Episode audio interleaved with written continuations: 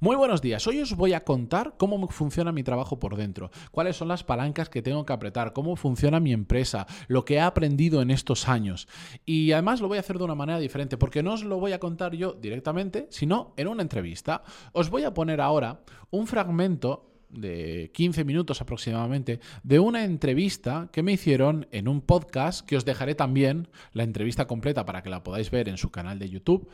Em, que fue muy interesante porque no estuve hablando tanto de mí, al principio sí me preguntaban por mi trayectoria, sino que estuve hablando durante mucho rato, como una hora, sobre mi trabajo, sobre The Power o The Power MBA, como lo conozcáis, porque ha habido un rebranding, que es muy interesante porque cuento pues un poco cómo funciona la empresa por dentro, cómo nació, cómo hemos ido transicionando en ser, pues nada, yo cuando entré seríamos treinta y pico personas, ahora somos 160, bueno. Ahora os voy a dejar un fragmento para que lo escucháis y yo lo que os recomiendo no solo que escuchéis este fragmento de 15 minutos, sino que vayáis y veáis la entrevista completa. Está en el canal de YouTube de Dani Diestre. Os voy a dejar en los comentarios el enlace directamente al canal, pero si ponéis Dani Diestre, Matías Pantaloni, os va eh, a salir. Él tiene un podcast donde entrevista a product, eh, managers, gente que se dedica a hacer producto en empresas. Ya sabéis que yo soy el head of product de, Power, que para nosotros productos son los programas formativos. Y bueno, cuento un poco más cómo lo hacemos por dentro. No me enrollo más. Este es el episodio diferente 1567. Mm, si habéis llegado hasta este punto y no me conocéis, yo soy Matías Pantaloni y esto es Desarrollo Profesional, el podcast donde hablo sobre mi trabajo, sobre todo lo que aprendo y todo lo que, todo lo que experimento. Venga, os dejo con la entrevista y sobre todo, y muy importante, y esto os lo agradecería muchísimo, que lo apoyarais, que fuerais al canal de YouTube de Dani, que hace relativamente poco, no, no, claro, lo comparo con 1500 episodios, pues hace poco que ha empezado y tiene entrevistas que son muy buenas. De hecho, yo lo conocí orgánicamente porque me salió una entrevista suya en YouTube a, a una persona que me interesaba mucho verla, me gustó, me puse en contacto con él y así surgió que terminamos grabando. En la descripción lo dejo. Venga, vamos con el episodio. Di con la horma de mi zapato eh, di con una empresa que se dedica a hacer formación online y que su primer producto, y en ese momento cuando los conocí, el único producto que tenían casualmente era un MBA online. Entonces, claro, yo cuando los conocí, cuando supe de ellos, ya dije, joder, estos tíos han hecho lo que yo quería, pero con ambición, con recursos, con más cabeza que yo. Me flipó lo que estaban haciendo. Pues le escribí a uno de los founders por LinkedIn, en plan, oye, yo estoy haciendo lo mismo que vosotros, pero mal. pero me molaría conoceros. Y así los conocí, me hicieron una oferta para irme al equipo de marketing, pero yo en ese momento estaba en Barcelona y ellos en Madrid. Me dijeron, no vemos lo del teletrabajo. Eh, ahí no vieron el futuro. Nadie lo vio. No, pero al poco, al, no, a los 8 o 9 meses, mi mujer se trasladó a Madrid por trabajo. Y yo detrás, pues yo podía trabajar en cualquier sitio. Entonces, ya cuando vine a Madrid, los volví a ver y me dijeron, mira, tío, pues es que queremos lanzar un programa de marketing, pero estamos atascadísimos. Y, y Borja, que es uno de los founders y el que hizo el MBA, no puede ponerse ahora a hacer el programa de marketing, ¿por qué no lo haces tú? Y empecé como freelance con ellos, haciéndoles ese producto, casi literalmente en una cueva, porque está en el sótano del. O sea, tú, grabando el contenido. No, yo preparé el contenido. Vale, yo hice el contenido. No eres profesor, como dijéramos. No, la persona que salía delante de las cámaras es un, un emprendedor muy reconocido que se llama Víctor Rodado eh, que en el mundo de los emprendedores es bastante, ha, tenido, ha, tenido, un exit, ha tenido un con Pepe, etcétera, etcétera. Y Víctor, pues, yo con Víctor, porque Víctor no fue y leyó lo que yo le había puesto. Yo creaba la base y después lo discutíamos con Víctor, poníamos casos, ejemplos, entrevista, entrevistábamos a gente, ta, ta, ta. Creamos ese programa. A partir de ahí, cuando yo terminé un año después de hacerles el programa, justo ellos estaban lanzando el MBA Global, estaba siendo un producto con mucho éxito en cuanto a venta, pero en cuanto a creación de producto estaba siendo muy complicado porque no, no se hizo bien el hiring de mm. las personas que iban a ayudar a crear eso. Estaba Borja creando, pero mm, había un poco lío. Y me dijeron, oye, tío, ¿por qué ahora ya que no has terminado marketing nos ayudas a que esto salga? Porque me acuerdo, habían vendido como 4.000 programas era julio, me acuerdo, 16 de julio tuve la reunión con ellos. 16 de julio me dijeron, hemos vendido 4.000 programas internacional, no, tenemos ni una clase todavía terminada y los alumnos acceden, creo que era el 17 de septiembre. ¿nos puedes ayudar? Y hombre, muchas gracias por, por dejarme la pista tan facilita. Pero vamos, como me gusta la fiesta, mm, me metí. Y ahí les ayudé a sacar el global y a partir de ahí poco a poco fueron liando. En un momento ya dado me pidieron que me uniera al equipo por un tema de inversores y de historias. Em, eh, no podía ser que la persona. O sea, yo terminé de forma más o menos orgánica. Bueno, yo me gané la confianza de ellos y al final terminé llevando el equipo de producto, que es los que hacemos los programas formativos. Y hubo un momento en que me dijeron, tío, el producto es uno de los pilares de la empresa, lógicamente, por lo que vendemos. No puede ser que la persona que lleve eso sea freelance. Mm, Para nosotros. Claro.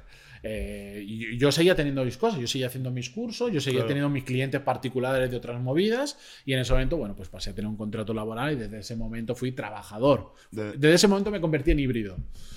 trabajador por cuenta ajena eh, para ellos y sigo siendo, hoy, hoy en día, trabajador por cuenta propia para mí, para el podcast, mis patrocinios, mis ingresos por YouTube, mis cursos y toda esta historia. Y hasta el día de hoy, que pasé de yo estar como freelance en el sótano de un casoplón haciendo un programa, el sótano lo digo de cachondeo, pero fui yo el que decía ahí porque me aislé, em, a que hoy en el equipo de producto de forma directa tal, somos unas 30 personas. Wow. Haciendo contenido, estamos... Es que ha evolucionado mucho la empresa vamos, a ver, vamos a ver más de Power. Sí, perdón. ahora ya no tengo nada más nuevo que contarte. No, no, no. Cronológicamente. ¿Cuál, es el resumen? ¿Cuál es un, poco un mini pitch? Para, yo, o sea, Power lo hablábamos antes con Jeremy. Si tú acótame, ¿eh? ¿Eh? Acótame lo que quieras. No, no, no, no. es que justo antes hablábamos con Jeremy de, Power. yo lo conocía como de Power MBA. Sí. ¿Vale? No, conocía el rebranding este que habéis, que ahora nos contarás, pero. Cuéntanos un poco qué es Power, porque hubo un momento que pegó un boom brutal. O sea, yo recuerdo muchos amigos de la uni que, me lo comentaban, de, me he hecho esto de Power MBA y es la hostia, apúntate, no sé qué. No sé en qué año fue exactamente el boom, yo te diría antes de COVID, 2000, no me acuerdo. Han habido, diferentes. Han habido diferentes booms. Entonces, cuéntanos un poco qué es de Power. Eh, ¿Cuál es el pitch de Power?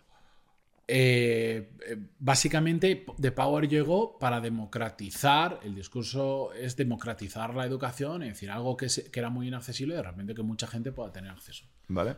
En este caso, la formación, y se empezó con un producto que era el MBA. Sabéis que en ese momento. Es que en ese momento a mí me recuerda un poco lo que pasó con Hawkers en el sentido de producto. Mm. De eh, ¿Qué pasa? Que tenías unas gafas ray que mínimo costaban 100 euros o mm. tenías unas malísimas copias de, de, 3 euros que la usabas una vez y se te rompía. Y Hawkers, ¿dónde se posicionó? Con unas gafas de 20, 30, 40 euros que igual no eran tan, tan, tan 100% buenas como ray pero estaban casi ahí, pero, mucho precio, pero a un precio muy mucho menor. En el mundo de la formación y de los MBAs en concreto estaba igual, era o te ibas a hacer un Harvard de 100 mil dólares al año, dos años, un IS de 70, 100 mil también, o lo que había por ahí, después estaban los, los, los MBA chusteros como, como el que yo hice, que era más barato, y lo que había online era, era y es en muchos casos lamentable. Lamentable. Lamentable por, decirlo suave. Porque lo que había online que era de lo que había online, lo que había online era escuelas de negocios o pseudoescuelas de negocio y que siguen habiendo todavía de esas que te engañan, para mí te engañan, que te venden un MBA online y te dicen cuesta 3.000 euros y lo que te dan son una acumulación de PDF. Es, te intentan vender lo mismo que hacían físicamente. Y pues, oye, lo pongo en un PDF, solo empaquetas y le pongo cinco vídeos, toma MBA online. Eso, claro, el producto eso era de muy baja calidad y el eh, de Power MBA lo que dijo, yo voy a quitar todos los costes, yo no tengo, no tengo sede, no tengo alumnos presenciales, em, el, el, el, contenido, el bloque del contenido, la, parte troncal la podemos hacer nosotros perfectamente. De hecho, Borja, que es uno de los founders y la cara visible del MBA, la persona, yo creo que en eso tenía más exposición de todos, no es porque sea el dueño de la empresa, ni porque me paga la nómina, y mejor de decirlo, es explica mejor las cosas que yo. Es el que mejor explica de toda la empresa los conceptos, porque es una persona brillante, es Borja. Y se puso a explicar y, en contenido, y esto lo pensaba antes de entrar ahí, en contenido mm, es mejor que una inmensa mayoría de, de programas que te puedas encontrar por ahí. Eso, y lo hicieron a un precio súper reducido porque no tenían prácticamente gasto de nada y encima lo grababas in-house. Y todos esos casos de éxito que estaban al inicio era dentro de la network de los founders, que pues está Hugo Arevalo, que igual es uno de los mayores inversores en España, etcétera, mm. etcétera. Claro, dieron con una fórmula del éxito. ¿Y tú cuando les conociste y, y dijiste, ¿no? Como, o sea, veía lo que habían, estaban montando con un presupuesto, un presupuesto más mayor y como impresionante lo que se podía hacer. un presupuesto. Es que eso Pero es una comparado tú a, que... a, a, a, lo que tú hacías, ¿no? Es que yo cuando los conocí, el primer impacto en persona que yo tuve, me acuerdo, fue, llegué a las oficinas, me invitaron a sus oficinas, estaban en un loft súper pequeñito, todos apiñados, y el primer impacto fue ver, cuando me abrieron de la, puerta, yo de fondo vi a un señor, que después no me saca casi años, que era uno de los founders, que es Rafa Gozalo, hablando por teléfono con un, con un potencial alumno. Yo venía a mi mente, venía de de toda esa gente que te dice, montate un negocio tú solo, todo automatizado, no cojas el teléfono, eh, coger el teléfono es perder dinero, todo se tiene que hacer por email, evita las reuniones, todo eso, todo eso eh, intoxicó mi cabeza. Sí, que eso funciona en determinados modelos. Yo de repente me veía un tío que estaba vendiendo, digamos, entre comillas, lo mismo que yo, que no era lo mismo, porque la verdad es que estaba mucho mejor como producto, hablando con un potencial alumno y digo, esta gente llama, llama para vender. Que encima no llaman en frío, es gente que te deja el nombre que te está diciendo llámame. A mí eso me dejó flipado, que es una chorrada, que ahora en perspectiva lo, lo veo y digo, eras un niño. Eh, pero me dejó flipado. Sí, sí. Invirtiendo salvajadas en anuncios y con mucha rentabilidad. De hecho, ellos lo cuentan públicamente, pero no decir nada que no sé, que no sé contar. Pero ellos levantaron una primera ronda de inversión para empezar el proyecto y nunca han utilizado ese dinero. Porque, porque en, la primera, en la primera promoción invirtieron, no sé si eran 14.000 euros en Facebook Ads, sin saber, sin saber utilizar Facebook Ads. Y, hicieron, no sé si eran 60, 70 mil euros de facturación. En esa primera edición, la primera vez que lanzas un producto que no lo tenían terminado. No tenían prácticamente. Habían empezado, pero estaba lejos de. Sí, muy sí. lejos de estar terminado. Ya es. Sí, sí. Fue Product Market Fit de- del libro de, de Lean Startup. Y, y en el contenido que, que veías, ¿qué Hmm. te impresionó comparado a, a lo que Como, tú habías explica- montado? como- era como en 15 minutos de vídeo. Qué bien me ha explicado ese concepto. Ya ¿Y está. qué Lo he de entendido. ¿Qué tipo de concepto explicaba? Pues, por ejemplo, depende en un MBA, piensa en un MBA tradicional, tienes un área de negocio y de repente hay una clase que es Units Economics. Y te explica qué es un Unit Economics o mecanismos de crecimiento, canales de adquisición en parte de marketing. Cosas así que además el- el- lo que nosotros hemos aprendido a hacer muy bien al final es trocear muy bien el conocimiento, es decir, un vídeo, un concepto muy bien explicado y no intentar darle pomposidad. Bueno, es que esto es un tema de, de cómo lo hacemos, de ya la metodología, pero a mí lo que me gustó mucho es que yo me vi reflejado en cómo comunicaba Borja, yo me veía, decía, es que hace, lo intenta, lo, lo está haciendo tal cual yo hice mis clases del MBA. Sí. El, un concepto muy claro, sin paja, sin irte por rodeos, sin la descripción de un libro. Uf, Tuve los programas online, porque una, hacer clases en directo en una clase física es más fácil, es más ameno, es... Hacerlo Sí. online es muy difícil. Cuando nosotros ponemos gente a grabar hoy en día delante de una cámara, es, Es la complicado. gente se bloquea. Pero es que tú ves un curso online habitual, clase 1, introducción, clase 2, objetivos del programa, clase 3, lo que vamos a ver en el programa, clase 4, bienvenida, clase... Y dices, pero, pero ¿qué está pasando aquí? ¿Tú ves un pro- una clase de, de- de- de Power hoy en día, o una de las mías, porque yo lo hago exactamente igual, no me sé separar, eh, es clase 1, pum, al grano. O una clase random por, por mitad, es que vamos a hablar en esta clase de em, canales de adquisición, cómo seleccionar el canal adecuado para tu estrategia de marketing y la clase empieza para seleccionar tu canal adecuado de marketing vamos a rollo como empieces en YouTube que vas al grano, ¿no? Porque quieres captar la atención de la gente y no le empiezas a decir, bueno, el objetivo de esta clase es que, y en la clase Sí. anterior y en la clase siguiente, todo eso fuera, es al grano, porque además la gente no tiene mucho tiempo, la gente quiere que le cuentes una cosa específica y ahora con eso lo que quiera. Yo, yo me acuerdo que cuando hablaba antes de, de estos amigos que hicieron The Power, Sí, me explicaban exactamente esto como value prop. O sea, ellos me Sí. explicaban de decir, tío, es muy ameno porque vas viendo los episodios, cada día te pones unos cinco minutos, los sigues al día siguiente, Sí. cada semana vas avanzando poquito a poco. Y me acuerdo que era uno de los puntos eh, cual. don- cuando, te, cuando te hacían el pitch de The Power, te explicaban esto, ¿sabes?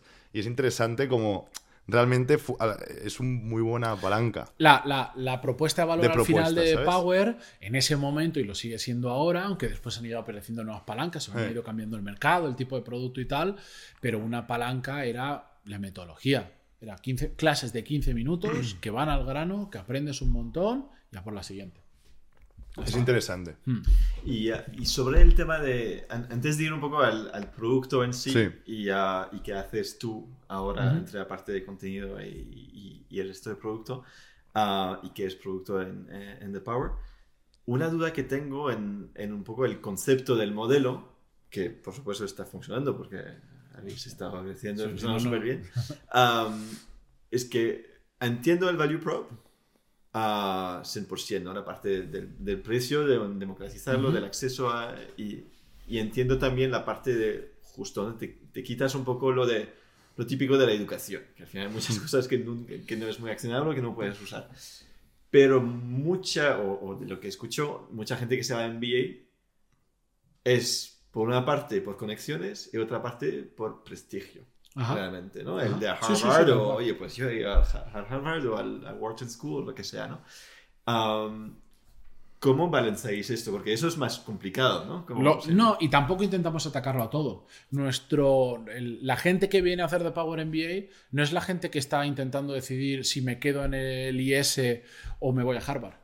No es esto. De hecho, a mí, a, a raíz de hacer un MBA yo y después a raíz de trabajar en una empresa cuyo mm, se conoce por un MBA, un montón de gente me pregunta y encima al tener cierta exposición por el podcast y tal, de hecho hasta terminé haciendo un vídeo en YouTube que es si merece la pena hacer un MBA o no. Y hay mucha gente que le digo que no, o que le digo, depende cuál es tu objetivo. Si tú estás en una empresa donde sabes que tienes que hacer un MBA para ascender, pero además se valora, la empresa lo que mira es dónde te lo has sacado, en qué escuela de prestigio, yo no te voy a decir haz de Power MBA.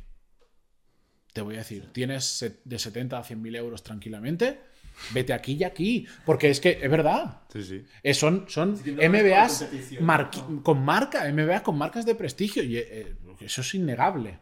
Nosotros, no eso es- si tú quieres un MBA de marca de prestigio, ahí los tienes. Ahora, si lo que quieres es aprender con el objetivo, hay gente que compra el MBA simplemente por aprender de negocio. Hay gente que te lo verbaliza y te dice, no, no, es que simplemente quiero aprender lenguaje de negocio para cuando estoy en una reunión enterarme de más cosas y tener, tener vocabulario con el que poder seguir reuniones. Hay gente que lo compra para aprender concepto de negocio porque está emprendiendo o valorando si va a emprender, por ejemplo. Hay un montón de clientes que, que, te- que- que alucinarías lo que es y otra gente que simplemente se ha dado cuenta que lo que pasó en pandemia, que me tengo que seguir formando en algo y un MBA es una formación generalista, es, es un, entender muy bien por encima cómo funciona el mundo de los negocios y a partir de ahí profundizarás donde quieras. Entonces nosotros vamos a ese público, ahí es donde encajamos muy bien, porque ese público no quiere parar su vida, porque además esa es otra. Eh, parte de la propuesta de valor de Power MBA es, mm, no sé con qué palabras lo contamos exactamente, pero es hazlo mientras sigues tu vida, Sí, no sí. dejas de trabajar. Esto es lo que he comentado. Claro, pues. tú imagínate, o te vas a un ESADE y lo quieres Sí. hacer en Barcelona, un IS o no sé cuánto, tú puedes parar tu vida No. O los findes. o todos los... Sí, O pero los los fines, si ya el mío, que era Que- que esto lo ve muy un duro. MBA tranquilito, eran los fin, viernes y los sábados, Sí. pero ya no era viernes y sábado, después los domingos con los Claro, compañeros claro. haciendo clases, Eh, Sí, entre sí. semana, no sé cuánto, pues si, por ejemplo, en ese momento, pues yo estaba soltero, o sea, no tenía más, Eh, estaba emprendiendo, tenía toda la libertad del mundo y hacía eso, pero hoy en día, por ejemplo, que tengo tres peques muy peques, eh, yo no puedo parar mi vida. Es que no es que no puedo parar mi vida. Yo no puedo llegar ahora, después de esta entrevista, irme a casa y decir, bueno, me voy a hacer cuatro horitas de un trabajo de. No. Y bueno, una, aquí voy a ser bastante, bastante, yo a lo mejor polémico, ¿eh? Vale. Pero, tío, yo para mí, y no conozco de MBAs porque no he hecho ninguno y, y demás, ¿eh? Pero la parte de aprender negocio, Ajá. no es, no es mejor estar en un negocio, ¿sabes? Y a- verlo en el negocio y decir, tío, em, o sea, no sé cómo decirlo. Es que no son excluyentes. Vale, hasta aquí he dejado un trocito de la entrevista que me parece interesante para este podcast, pero quiero recordaros. La entrevista completa la tenéis en el canal de Dani Diestre. En la descripción os dejo el enlace. Y si no, en YouTube buscáis Dani Diestre, Matías Pantaloni y ya os aseguro que os va a salir. Estaré hoy, el día que se publica esto en, mi episodio en Spotify, eh, lo pondré en diferentes redes sociales, pero lo vais a encontrar seguro. Venga, hasta mañana.